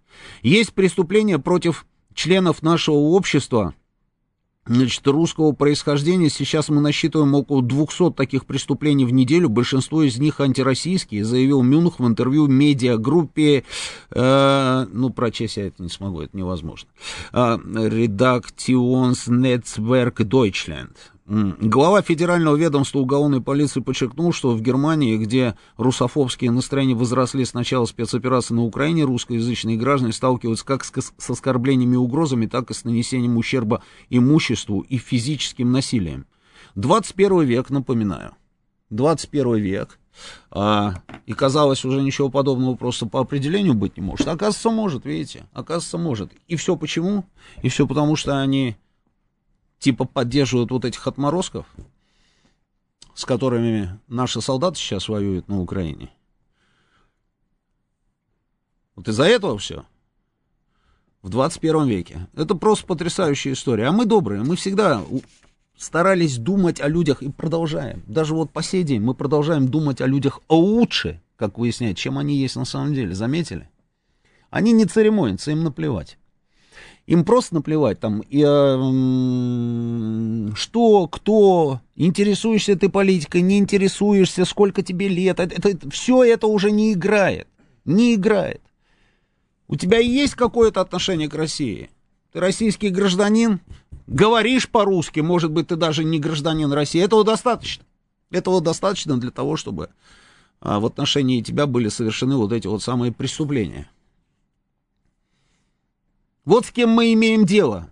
А вы нам рассказываете, а, Рафаэль, о том, что мы должны там что-то, я не знаю, думать о каких-то контрактах и о репутации. А имеем дело мы вот с этими людьми. Давайте звонки, поехали, добрый вечер. Слушаю вас. Алло. Да, здравствуйте. Добрый день. Ну, я насчет, э, сразу насчет газа. Вот у меня такое складывается впечатление, что, знаете, есть два человека, стоят они с кошельками. У одного такая большая-большая монета под названием газ, а у другого куча монет. Доллары, евро, золото там каких-то других стран и так далее. И вот этот, который с большой монетой, ничего не может сделать. Вот он ее пихает туда, пихает сюда. А разменять ее никак не, ему не могут. Не хотят и все. Так он и уйдет с этой монетой. Вот как бы так не получилось. Это первое. Угу. Теперь вот такую фразу я слышал. Честно говоря, не помню от кого. По-моему, кто-то из музыкантов сказал. Война закончится, а ненависть останется. Много в этой фразе, да, за, заряжено. Вот наше поколение, мне 60 скоро. Мы вот иногда говорим на эту тему. Сводится к одному. Мы-то наворовали, хватит. А вот нашим внукам что делать? У них просто-напросто вот такое ощущение, что взяли и украли будущее. Просто оборвали его. Больше того, Ну, вот у меня, кстати говоря, об Австралии там вы говорили. Привет от кенгуру и так далее. А между прочим, Австралия одна из, можно сказать, если не единственная страна, которая сняла все ограничения для приезда в эту страну. Я имею в виду Россию, для россиян. Пожалуйста, ограничений нет. Езжайте, берите визы вперед. Вот есть такое мнение, я звоню и на тот берег, и в Европу своим. Разговоры-то пошли немножко другие. А пусть Путин уйдет, а пусть он в отставку, а вот скиньте его. Интересно, кто его будет скидывать. Но пошли другие разговоры. Нужно все сделать, чтобы Путин забрал свои железки, уехал за Урал, стал там, ну, как бы не потерял своего кресла. А уж Западная Россия как-то здесь будет жить с Европой. Вот какие разговоры сейчас идут. Насчет того, что кого там обижают. Ну, понятное дело. Человек жил себе, ни о чем не думал. Ну, к примеру, там где-нибудь под Киевом или еще где, ну, где не было войны. Вдруг прилетает снаряд, дом его в дребезги или сгорает. Я видел эту девчонку, которая плакала. Говорит, у меня был дом, в котором жила моя семья. Что мне теперь делать? А вот представьте себе, что этот снаряд русский. Ну, какое у нее будет отношение к русским? И когда она поехала в Польшу и встретила там, или ее муж увидел э, русских там ребят, ну, у него первое желание подойти и дать как следует, так сказать, в табло засветить, по-русски говоря. Вот ну и что? дело. Да, представьте, а, допустим, прилетел снаряд, да, а, не под Киевом где-то, а где-то в районе Донецка. И убил, так. и убил. А потом так. этот человек едет, встречает какого-то украинца где-то. Так и хочется подойти и дать. Правильно? Я же я точно об этом, только да. наоборот, это как бы я объясняю, почему там у украинцев столько ненависти. Я не про Но украинцев, насчет, то, что у украинцев. Насчет, насчет Донецка могу сказать так. А какое наше дело вообще до Донецка? Это отдельная страна с отдельным уставом. Хотят они в НАТО, хотят они Варшавский блок. Это их дело. Вы же к своему соседу не заходите, не говорите, какую ему кровать ставить в спальне. Вот в лес, в чужие дела, получи. Я вам объясню, я вам объясню. Очень у вас, знаете, такая примитивная, примитивная логика, уважаемый наш слушатель. Соглашусь, примитивная. Да, она абсолютно примитивная. примитивная. Да, она примитивная и глупая. Не хочу обижать, просто я вам попробую объяснить. Ну, а, попробуйте, объясните. Ну, давайте, вот да. Довод, Мы живем в России. Россия – это не Словения с населением 2 миллиона 200 тысяч человек. Россия – это грандиозное государство, огромное, со своими интересами. Вы же не будете отказывать нам в том, что мы имеем право на собственные интересы? Ни в коем случае. Отлично, отлично. Когда мы, будучи Советским Союзом, решили разместить ракеты на Кубе, вы помните эту историю? Помню, это было во времена Хрущева. Прекрасно. А что американцам не понравилось? Какое им дело до этого? Куба как, самостоятельная как? страна со своим уставом, что хочет, то и делает. Что? Ну, американцы хозяева мира. А, а мы тогда... Переть... А мы фуфо, да, что ли, да, с вашей точки зрения? Если у вас кроме газа ничего нет... У нас много что есть, до свидания. Живите тогда с этой мыслью, что вы фуфлыжник. Вот живите с этой мыслью, да, вам 60 лет, до 60 лет дожили, а ума не нажили. Вы знаете, бывает такая история, да. А, к сожалению, вас уже не переделать. И мне кажется, что вы а, вошли в про- противофазу, на самом деле, с подавляющим большинством наших людей, которые таких, как вы, просто презирают. Вы обычный соглашенец. До 60 лет прожили и готовы подмахивать любому, которого считаете хозяином мира. Ну вот и удачи вам в этом процессе. Сейчас у нас новости. Авторская программа главного редактора радиостанции «Говорит Москва» Романа Бабаяна. 19.35 в Москве. Это радио «Говорит Москва». Продолжаем работать в прямом эфире. Я Роман Бабаян. Телефон прямого эфира 8495-7373-94-8. Телефон для ваших смс-ок. Плюс 7 925 4 восьмерки 94 и 8 работает наш телеграм-канал «Говорит МСК Бот». Подписывайтесь на наш телеграм-канал. Это радио «Говорит МСК» латинскими буквами большими, а, без пробела, без ничего в одно слово. И идет сейчас трансляция нашей с вами программы а, на нашей странице ВКонтакте и на Рутюбе. подписывайтесь, пожалуйста, или там, или там, где вам удобно. Конечно же, работает наше приложение. Прекрасно, еще ни разу не было никакого сбоя. Говорит Москва, там можно и слушать, можно и смотреть. А, читаю ваше сообщение. Вот Бог, вот порог, жги, Роман, и не стесняйся, на чудаков не обижай с уважением 26-й. Это же было сразу понятно, что звонит провокатор и мразь, надо таких сразу гнать поганой метлой из эфира 8785. Человек, э, точно, да, где это, оставил сообщение, оставил сообщение, кто-то, да. А звонивший, которому 62 года, уверен, что если Путин уйдет, то у его внуков будет прекрасное будущее. Слушайте, а знаете, когда вот 62 года человеку, да, а он такой недалекий, ну, ну что тут скажешь? Ну, что тут скажешь? Он думает, что его внуков будет будущее. Ну, смотря какое будущее это будет. Ну, смотря какое.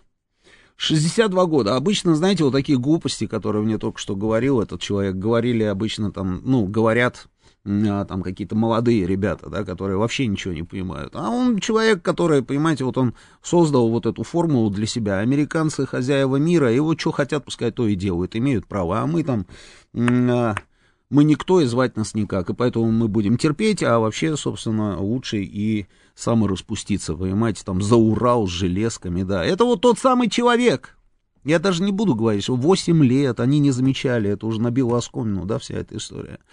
Но такие люди у нас есть. Это вот одна из э, большая наша с вами проблема. Они есть, и у нас их очень много расплодилось в последние годы. Именно потому, что мы не обращали внимания на многие вещи. Мы не обращали внимания на наши учебники. Мы не обращали внимания на то, кто учит наших детей. Мы не обращали внимания, кто им рассказывает про нашу историю. А мы не обращали внимания на появление огромного количества всяких так называемых ломов, лидеров общественного мнения, которые тоже считают, что есть где-то какие-то американцы непонятные, которые хозяева жизни, а мы так себе пыль у них на ботинках, понимаете? Это наша с вами вина. Мы не доработали не доработали и закрывали глаза, занимались какими-то своими там вопросами, а, а вот на это не обращали внимания. И в итоге вот такой вот нечисти у нас с вами очень много внутри страны. Это люди, которые, они не видят ничего. Когда наших убивают, людей, да им наплевать, абсолютно наплевать на это.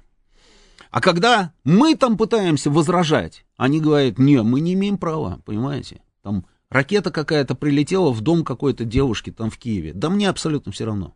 Прилетела эта ракета, значит прилетела. Это война. Вот идет война, соответственно, летают ракеты. А, еще надо разобраться, на самом деле, чья ракета прилетела. Но это уже ладно. Это уже ладно. Когда их ракеты прилетали и убивали людей, ничего нормально, имеют право, потому что они хозяева мира, понимаете? Или они там, я не знаю, союзники этих самых хозяев мира. А мы не имеем права, ни на что не имеем права. Они отказывают нам вообще в принципе им, в праве иметь на что-то право. Отказывают нам в интересах нашей, в наших национальных интересах иметь наши национальные интересы. Не имеем права, понимаете? Они почему-то считают, что только кто-то имеет право. Почему? Представляете, что с мозгами у этих людей? И это одна из тех вещей, которым нам нужно будет обязательно заниматься. Обязательно нужно будет этим заниматься.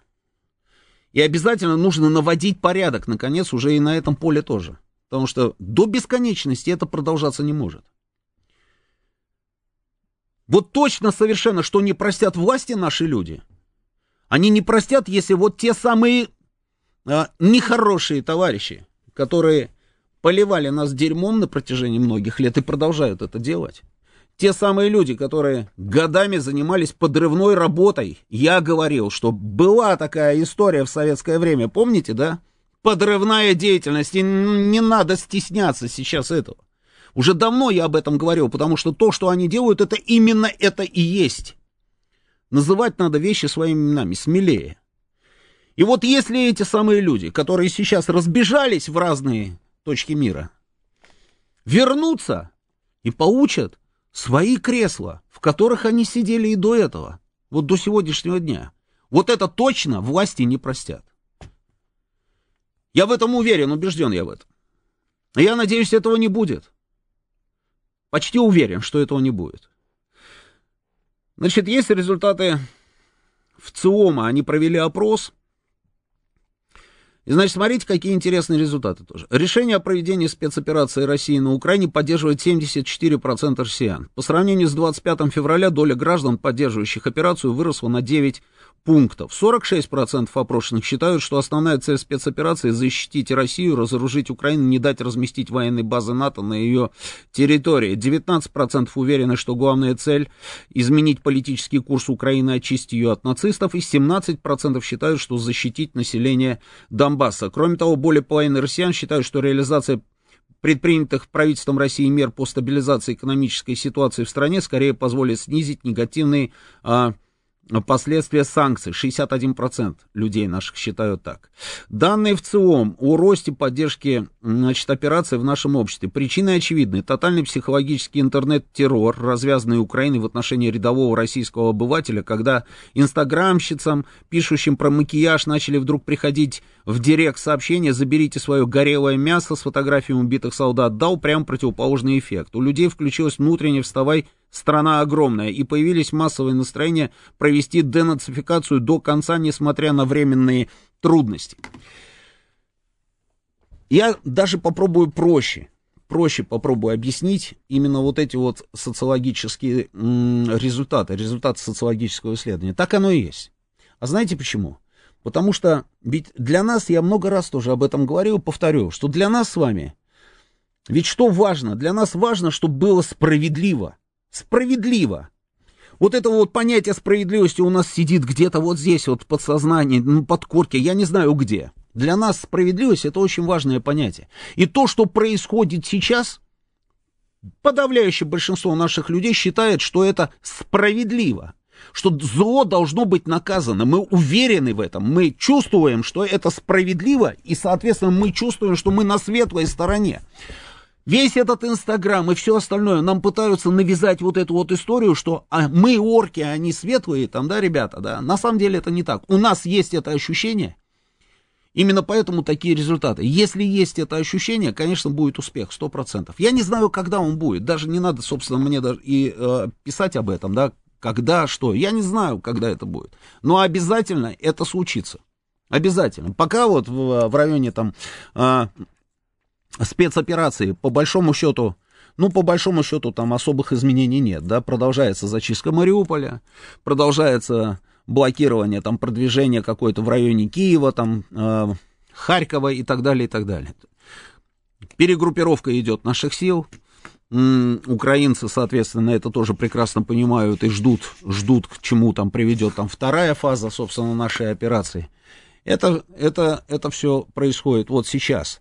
Но а, то, что это завершится успехом, это совершенно точно. По крайней мере, я в этом уверен. По-другому быть не может. Если мы правы, значит, мы должны победить. А мы победим. Давайте следующий звонок. Добрый вечер. Добрый вечер, Роман, Сергей Алексеевич. Да, здравствуйте, Сергей Алексеевич. Когда кто-то говорит, какое наше дело до Донецка, ну, вы это не понимаете. примитивная логика, это логика членов пятой колонны. Вот состав колонны там, ну, приблизительно, крупные коррупционеры. Есть такие офшорные аристократии, а есть демшиза.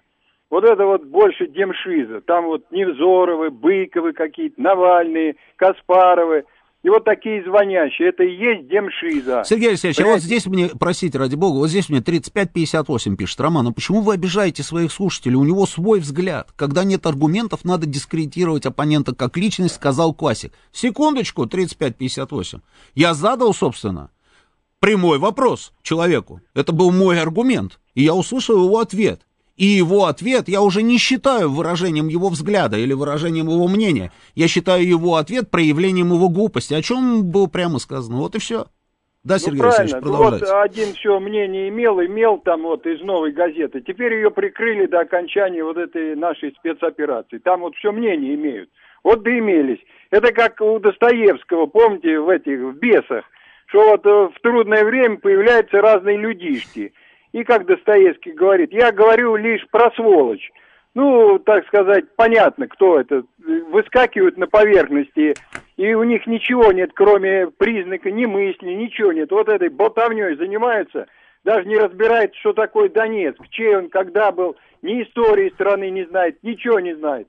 Да что о них говорить-то? В 62 года, на секундочку. Да, тем более в 62 года. Тяжелый случай. Как говорил главный русофоб Бзижинский, что если ваша элита держит деньги у нас, то это на, не ваша элита, это наша элита. М. Вот так, такие вот, вот э, вырастают, кто деньги там держит все время и туда едет потом. Это все пятая колонна. Да, да. А не помните, как возмущались, когда а, кто-то вспомнил вот эту вот самую историю с пятой колонной, да? Кто-то первый произнес пятая колонна. Как они возмущались? Они говорили, не, мы не пятая колонна, мы либералы. Да вы не либералы, либерал это я, потому что я еще разговариваю вот с такого рода товарищем. И еще где-то я им, собственно, не отказываю в праве иметь собственное мнение. Хотя, хотя, я вообще не понимаю, почему мнение там умного человека должно иметь ровно столько же прав, сколько мнение идиота какого-нибудь. Ну почему? Только потому, что кто-то кто сказал, что так должно быть? Мне кажется, нет. Но, тем не менее, мы с ними даже и дискутируем с этими людьми. А, читаю сообщения ваши. Роман, новости про Фаберже есть или нет? Пишет, э, э, э, пишет нам Ду МДМ. Нет, все пока без изменений, все там. Э, было заявление на этой неделе э, э, Михаила Ефимовича Швыдкова о том, что они контролируют процесс и а, в случае, ну, не в случае, а как только появится возможность, значит, все это будет возвращено. Мне, если честно, по-прежнему тревожно. Не знаю, когда все это вернется, все наши сокровища в нашем музее. Но мы следим за этим, следим обязательно. Так, американцы хозяева мира, потому что нет других претендентов, и они, американцы, делают все, чтобы их и дальше не было. 52-51. Но я не знаю, кто считает американцев хозяевами мира. Я не считаю американцев хозяевами мира. Кто-то считает, считает, пускай считает дальше. А, претендентов а, много. А, Что вы скажете по поводу э, передач Сванидзе? Не, не, не видел передач я э, Николая Карловича Сванидзе, и не знаю, ничего не могу сказать. М, А если снять запрет на поставку польских яблок, Григорий Санкт-Петербург? А зачем? Перекрытие газа это наши контрсанкции. Понятно так, друзья, давайте я отмотаю, потому что очень много сообщений. Сейчас, сейчас, сейчас, сейчас, сейчас. Так. Этот слушатель две недели назад Будкину звонил, у него паспорт импортный, вот он и сокрушается. Ну, флаг ему в руки, пускай едет. Меня, меня это тоже всегда удивляло. Ругать, ругать страну, там, говорить о том, что это не страна просто, а кровавый мордор, а, что здесь жить невозможно, что здесь просто кошмар, что происходит, но при этом продолжать здесь жить. Вот это тоже какая-то странная история, да. Кушает кактус, плачет и продолжает его жевать. М, О, Таурус Блэк мне пишет. Господин главный редактор, извинитесь в эфире переслушивания, которого вы оскорбили публично, или я перестану вас уважать. Таурус Блэк, мы вас блокируем, до свидания. Учить будете собственную жену. Мне ваше уважение, как собаки, собаки пятая нога. Если вы считаете, что вашего слушателя какого-то там кто-то там оскорбил, я оскорбил там или еще кто-то оскорбил, это ваше право. Слушайте дальше. Так, эм, что тут у нас еще? Какое ваше мнение по поводу интервью Зеленского нашим СМИ? Я не видел этого интервью, я не видел, я только читал по поводу того, что было это интервью, реакция нашего, собственно, Следственного комитета, Роскомнадзора, нет, Следственного комитета нет, Роскомнадзор, да, Роскомнадзор отреагировал. А, Поэтому по поводу интервью ничего не могу вам сказать. А вот по поводу того, что вообще, в принципе, такие интервью появляются, я вам расскажу. Я вам расскажу, что... А вот скажите мне, пожалуйста, а почему это интервью должно появиться, собственно, у нас в российском эфире или в наших газетах? Назовите мне хоть одну причину. Я вот не могу этого понять. Почему? А почему интервью не взяли у Путина и не показали его Укра... на Украине? Странная история, нет? Не кажется вам? Почему мы должны показывать интервью с Зеленским? Вот когда у нас была, собственно, история в Чечне на Северном Кавказе, первая война, вторая война, у нас тоже э, Ну, первая война была там при президенте Ельцине. Ладно, вы Путина там, да, а, можете там обвинить в том, что это он там запретил, да. Ну, при президенте Ельцине нам тоже не разрешалось выдавать в эфир там разных определенных а, чеченских боевиков и руководителей этих самых боевиков. Не сразу, но потом. Потом был введен запрет на появление в эфире а, Басаевых, Масхадовых, там, Закаевых и так далее, и так далее. Там длинный список. И это правильно, на мой взгляд. Абсолютно правильно. Поэтому я не понимаю, зачем нужно, собственно, показывать в российском эфире интервью с Зеленским.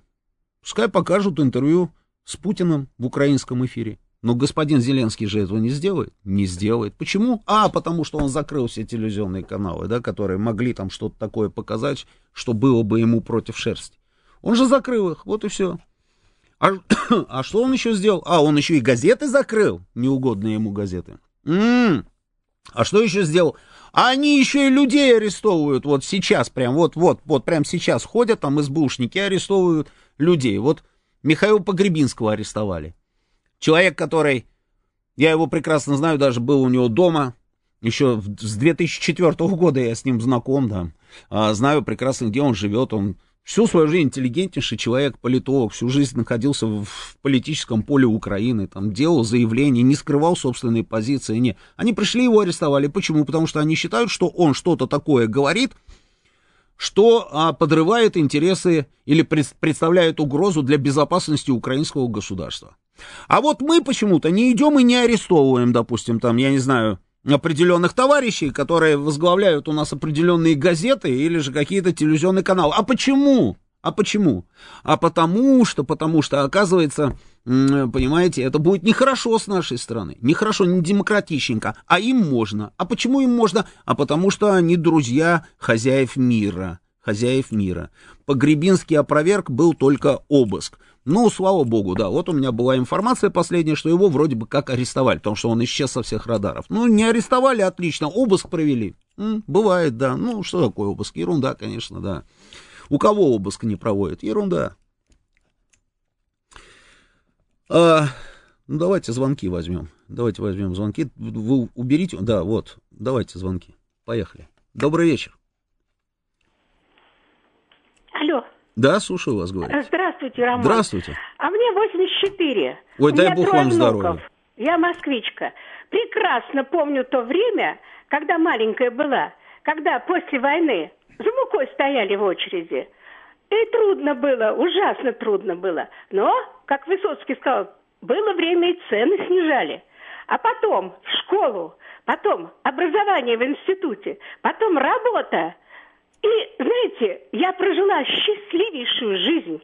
И я хочу, чтобы наша жизнь следующая была такая же счастливая. И это будет, я верю.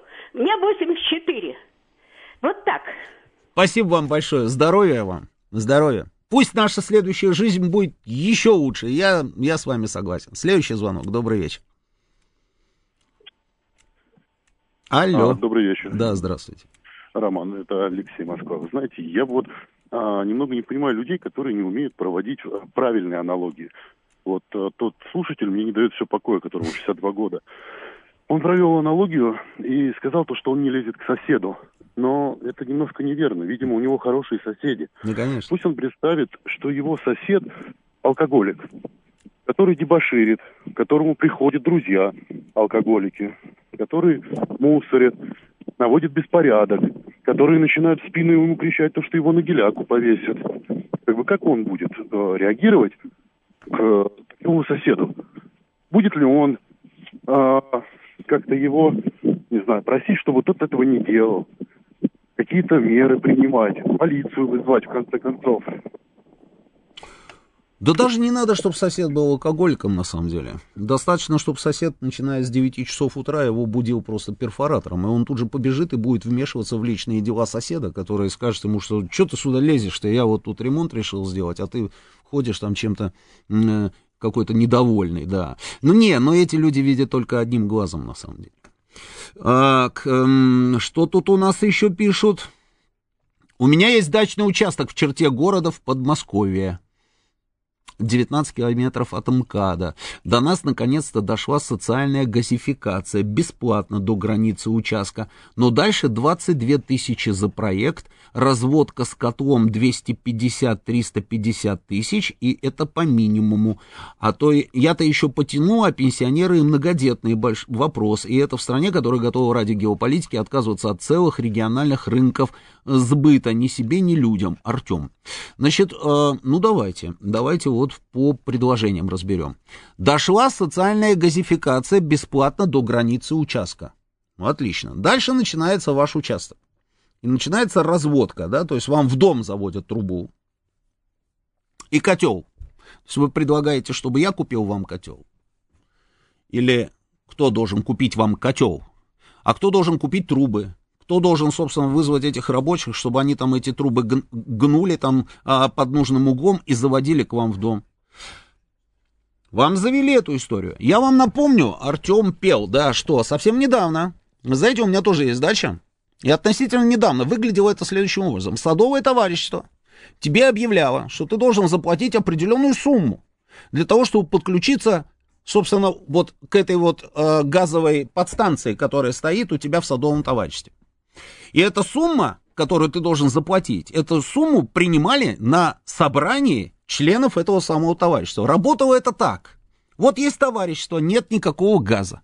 И потом самые активные люди, там вот они решили все-таки этот газ протянуть. Они шли а, в подмосковный Газпром, как это называется, Мособлгаз, вот, Мособлгаз. Они шли туда и говорили, нам нужно, чтобы вы провели сюда газ. Те говорили, да, хорошо, это будет стоить вот столько-то. Эти, допустим, 4-5 человек, они сбрасывались этими деньгами и, собственно, платили, и вот таким образом появлялась эта самая подстанция. А потом шестой человек решил тоже подключиться. И эти пятеро говорят, старик, вот мы заплатили, допустим, 100 рублей. Каждый из нас по 20 вложил. Ты тоже хочешь подключиться? Отлично, мы вот тут вот собрались и поняли, значит, приняли решение, что ты должен заплатить тридцаточку. Почему тридцать? А потому тридцаточку, ты платишь 30, и вас становится шестеро. Потом появляется седьмой, этот седьмой платит, потом восьмой, и восьмой платит. А сейчас, Артем, вам довели до границы газ за бесплатно, на секундочку. А вы хотите, чтобы я купил вам котел. Ну, получается так.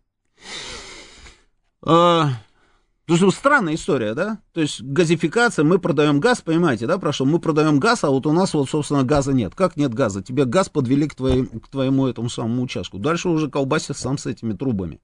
Плати деньги, там, заводи этот газ, покупай себе котел, покупай счетчик, получай этот счетчик, там, я, оплачивай этот газ. Потому что, в принципе, вы уже в шаге от того, что и оплачивать вам этот газ тоже кто-то должен, потому что мы продаем весь газ всему миру, как вы говорите. Так, что тут у нас? Э, ну да, тут вы, тут, смотрите, прям зацепил этот вот один единственный человек позвонил, вот этот вот 62 года, и все, у нас вал сообщений по поводу, по поводу этого человека. Жуткая авторская программа главного редактора великой радиостанции «Говорит Москва» а нашим парням скорее бы вернуться к семьям и домой здоровыми и невредимыми. Очень хорошо. Вот еще один человек, который жует кактус, плачет и продолжает его жить. Жуткая программа, а слушает очень внимательно. Прекрасно. А, ну что, друзья, у нас осталось меньше минуты. А, время, видите, как быстро пролетело. Встретимся с вами на этой неделе. После меня вам все расскажут два замечательных ведущих а, про футбол. Потом у нас будет военный курьер. Саша Сладков находится в Донецке, уже даже не знаю сколько, уже там больше месяца. Обязательно расскажет о том, что происходит непосредственно в зоне спецоперации. Поэтому еще у вас несколько часов очень интересного эфира. А сейчас новости.